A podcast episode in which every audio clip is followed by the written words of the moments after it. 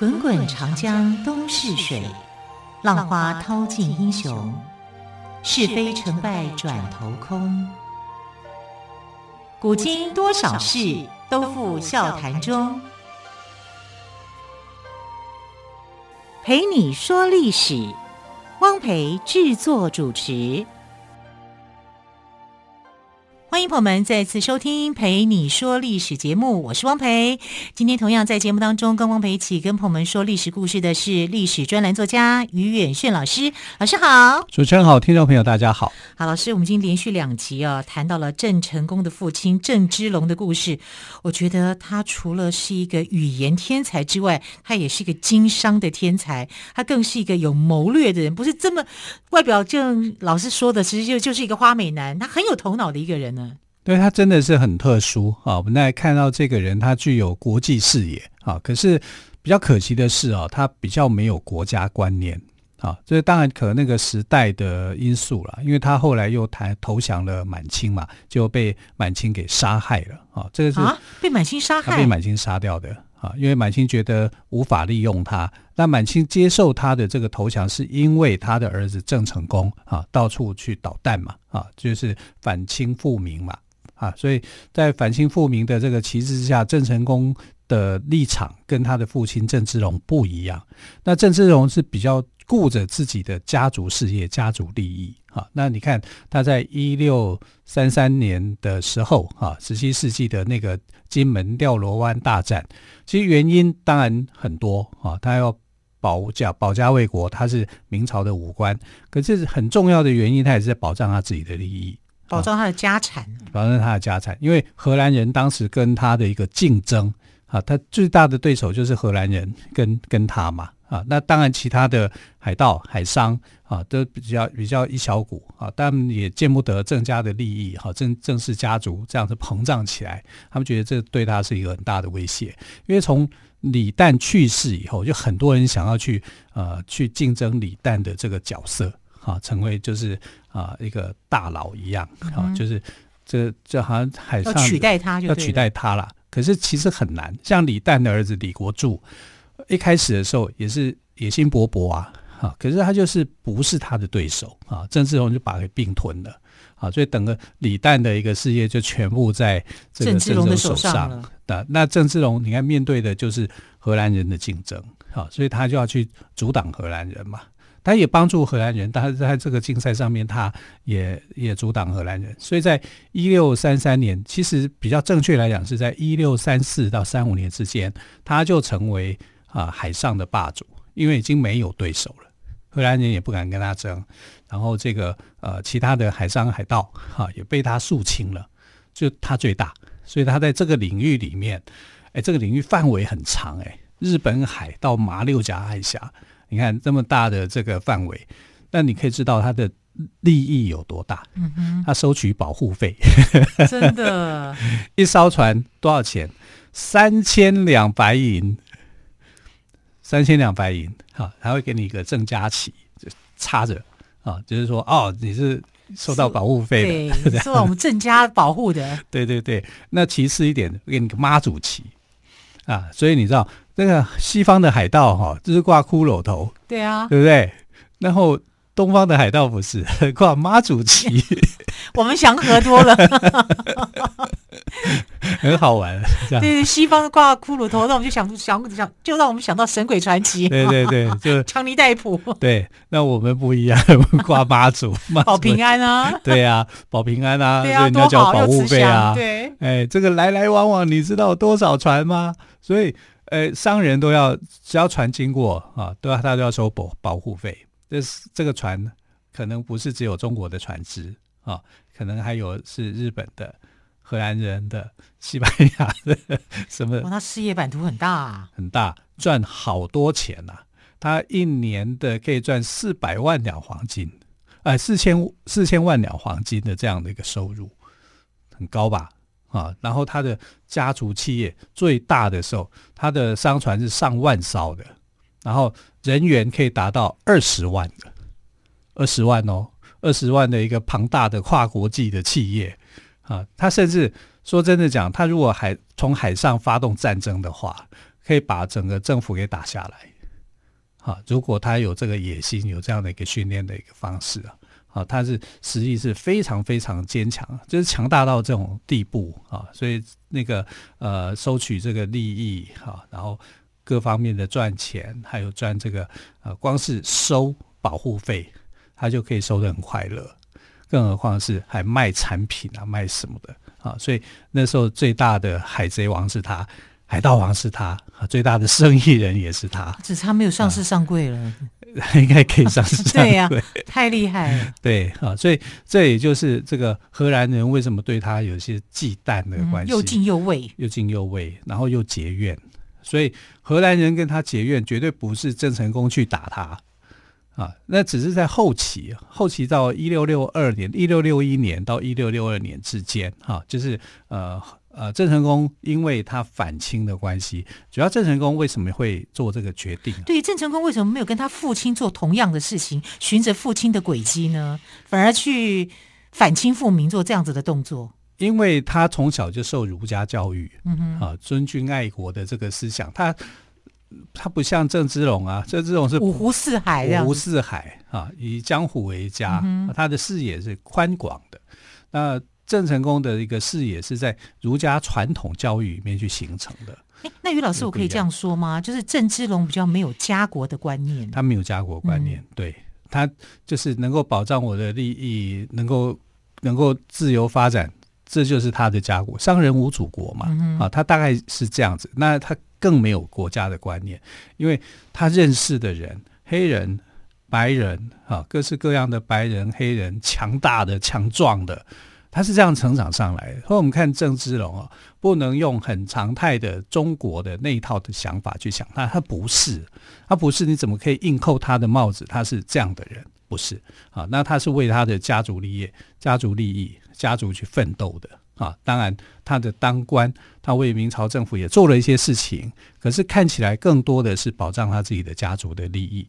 那郑成功因为是这个受儒家思想的一个熏陶，他的家国概念观念是很强烈的，所以呢，这个当清朝接受了这个呃郑成功的投降，那郑成啊不郑芝龙的投降，郑芝龙为什么要去投降满清？因为他判断就是明朝已经灭亡了。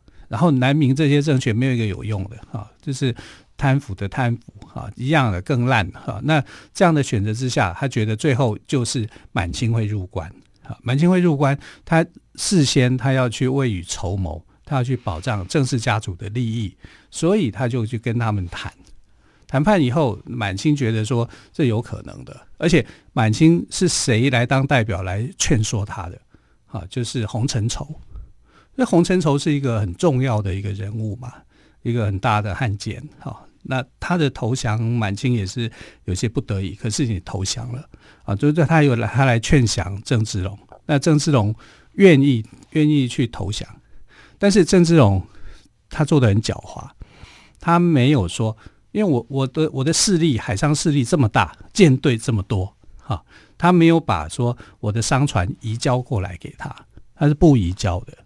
他是商船只能移交给谁？给他儿子，就郑成功吗？对对对，嗯、所以他没有把海上的战力这边的利益全部给满清，他就是单枪匹马带着几个几个几个随从他信任的人，哈，就上去哈去北京要去做谈判。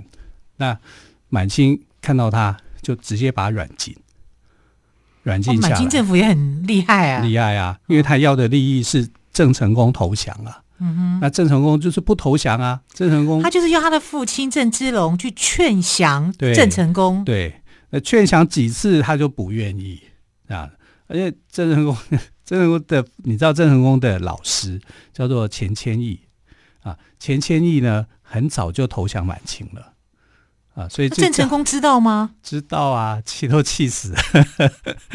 老师怎么会是这样的一个人啊？就是没有办法保住他的解桥，他更不愿意啊，他就不愿意。一一来是不愿意，二来也不愿意说我们郑家所努力做的这些产业啊，这些势力，那因为投降满清以后，一定会被分散的。啊，他也要保护自己的家族的利益，所以他在一六六一年，他就决定要去打台湾。那打台湾还有一个前提，是因为他当时去反攻，啊，要去反清复明反攻，结果在南京大败，打了败仗，打了败仗以后，他就没有退路了，没有退路怎么办？你退到金门、厦门这些小地方，腹地都太小啊，不够容纳，那只好退到哪里？退到台湾去，是因为台湾大。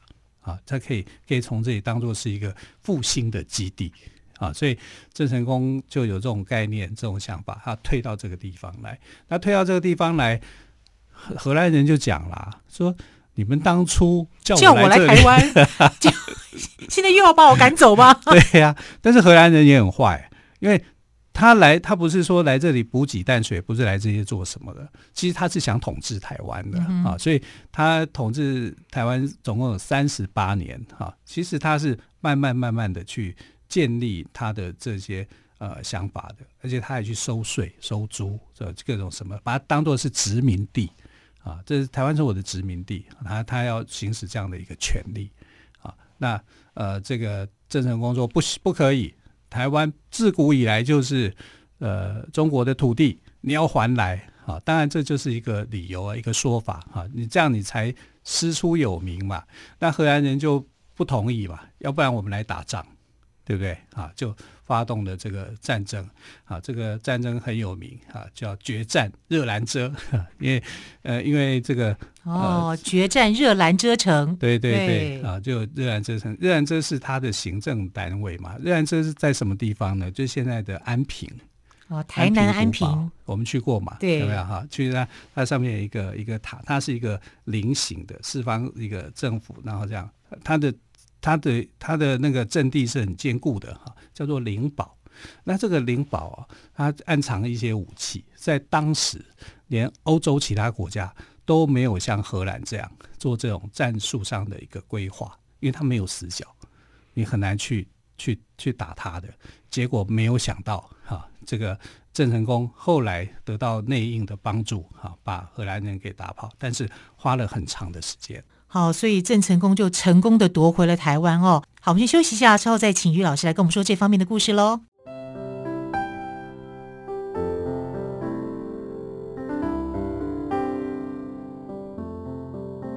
听见台北的声音，拥有颗热情的心，有爱与梦想的电台，台北广播 FM 九三点。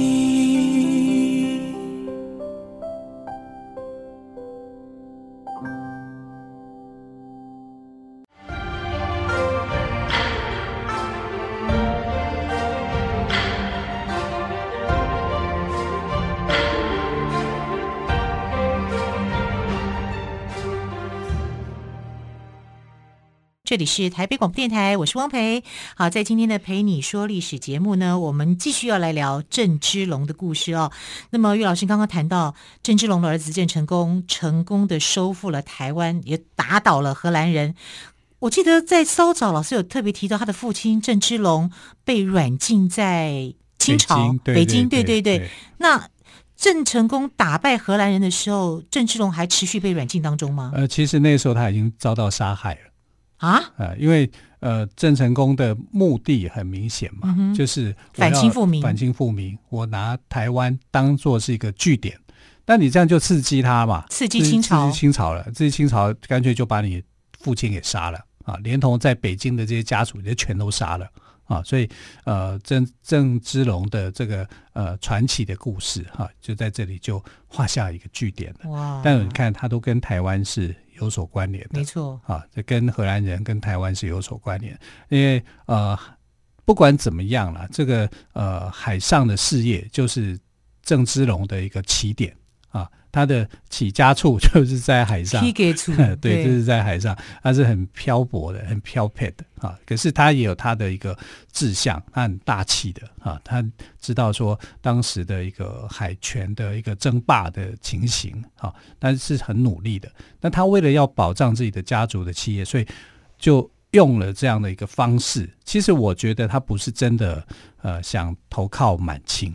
只想看这个政府会给他一个什么样的条件跟待遇，所以他也有做一个后路的安排。他没有把真正的主力全部都交给满清，好，包括这些啊海商的商船啊、战船啊之类的，其实他是留给他的儿子的。他只带了几个心腹，就这样子就去了。去了就是要试探满清政府的态度，看看你们呃对我这个降臣啊有什么样的规划跟想法，我可以从你这里去拿到什么样的利益，继续这个保障这个家族的事业。其实是这样。啊，那呃，郑郑成功之所以会跟满清对抗啊，不、呃、跟这个荷兰对抗，一来也是因为家族的利益，荷兰人本来就跟他们抢得很凶啊。那二来是我就需要这块地啊，然后你对这块地的人民也不够友善。当然，其实说真的讲，郑成功也不一定对这这块土地人民有友善啊，因为他后来去呃去这个平番。啊，就是杀害原住民，啊，就是他他觉得你要听话啊，你不听我要肃清你。其实啊，因为这样的关系，他曾经把台中的一个大肚王国给消灭啊，所以在原住民眼中的郑成功，可能又是另外一种评价。对，啊，觉得他像是魔鬼一样，来了走了一个魔鬼，来了另外一个魔鬼一样，你们都是坏胚子、拍狼啊，就是也有也有这样的一个看法。但不管怎么样，在那个时期，他就必须要去赶走荷兰人。那很可惜的就是他的父亲，他们两个人政治立场完全不同嘛，啊，所以他的父亲郑芝龙也因为这样子啊，就被啊满清给杀害了，啊，所以他的传奇就到此为止。可是郑家的故事还是一直在延续着啊，因为郑芝龙呃郑成功有很坚强的一个抵抗力啊，他在啊。花了这个九个月的时间把台湾平定。其实他跟荷兰人这场战役打得很辛苦，很辛苦，九个月耶，九个月。因为荷兰是那个世界的最大的强权国家啊，船坚炮利，那都不是说假话的。因为他们一个排的兵力啊，虽然他们只有在住在台湾就几千人而已，可是他一个排的兵力，当时就可以镇压住这个郭怀一的叛变。就是当时有汉人啊，就台湾的汉民族就起来反抗荷兰人统治，就他们就一个排兵力就把他们消灭了，因为你是手无寸铁嘛，他就是枪炮弹药这么样的充足啊，所以荷兰人荷兰人在这个荷兰人那个时候的行政长官叫奎伊啊，那奎伊呢，他写了一本书叫《被遗物的台湾》。然后他就遗物是对哪两个字？遗就是遗忘的遗，嗯、耽误的误。哦，被遗误的台湾。然后他就把郑成功攻打呃荷兰的这件事情啊写成这本书，然后在那边骂郑成功啊，说他是一个凶狠的人、残暴的人。立场不一样啊。对，如果我们来写荷兰呢，对不对？对，所以他就觉得郑成功是这样的人，嗯、像魔鬼一样。啊，然后我就觉得看到那本书，就觉得你在说什么话？你们自己在别人的眼中也是这样子。你屠害我们台湾岛上同胞的时候，我们眼中的你也是这样子的吧？是啊，对啊。啊，然后荷兰政府还算是一个比较理性一点的，嗯、他们认为说奎伊是有罪的啊，有有有问题的。为什么呢？因为奎伊呢，他太过这个大胆、自作主张啊，然后就直接面对他的对手、他的敌人啊，那。如果你是躲在你的碉堡里面，哈，等待救援，哈，那郑成功可能会败退的。可是没有，哈，就是他就是出面，啊，最后的结果，他是他做了一个决定，啊，就是直接跟郑成功面对面正面对决吗？正面对决，一正面对决他就输了，啊，但是呃，郑成功跟他打打得很辛苦，哈，因为毕竟是一个强权国家，你知道那个时候的这个荷兰的兵力啊，真的是强。即便他不是政府的部队，啊，可是他只是一个荷兰东印度公司的一个战队而已啊，他还是很强，因为本来他们也有这样的一个身份，啊，所以他一像他们曾经跟土耳其打仗，土耳其十万人哦，十万的士兵哦，被一千五百个这个荷兰人给打败，几乎要把它消灭，嗯、那你就可以知道，这个不是人多人少的问题。而是你先天上你就拥有的很精良的武器跟这样，而且那个时候的他们所建的灵堡啊，或者叫冷堡啊，是没有找不到缺点的，找不到进攻的一个罩门的，那是因为后来底下有人出卖了啊，出卖情报啊，让郑成功得到这个情报，知道说怎么样去进攻，怎么样去破解啊，所以郑成功打台湾虽然拿下来九个月的时间，也是一种惨胜。啊，不是一个大胜，是一个惨胜，他也是要付出代价的。可是他不惜任何代价要拿下来，只是说后来郑成功其实也是有一点呃吃亏啊，因为他个性比较刚直啊，他跟郑芝龙是不一样。郑芝龙是五湖四海啊，对，五湖四海，他很海派，他很机灵的，好像随时去调整。他连同去去，他是投降满清，也只是想要去试探满清的一个心意想法，心意想法，对啊。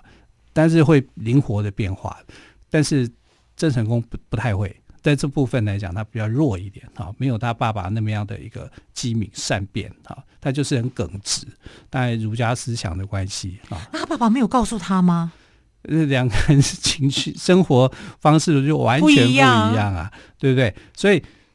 郑成功是主张要以孝作忠的，嗯、你本来应该要听父母亲的话，这才叫孝孝顺嘛，对不对？对，就他就说我不要听父母亲的话，我不要听我父亲，因为他妈妈已经过世了，他妈妈是被那个满清杀害的，就是侮辱他。哦，侮辱他以后呢，因为那时候他这么恨满清，对，那时候他从日本回到中国嘛，嗯、然后结果满清入关以后就凌辱他的他的妈妈田川氏，田川氏。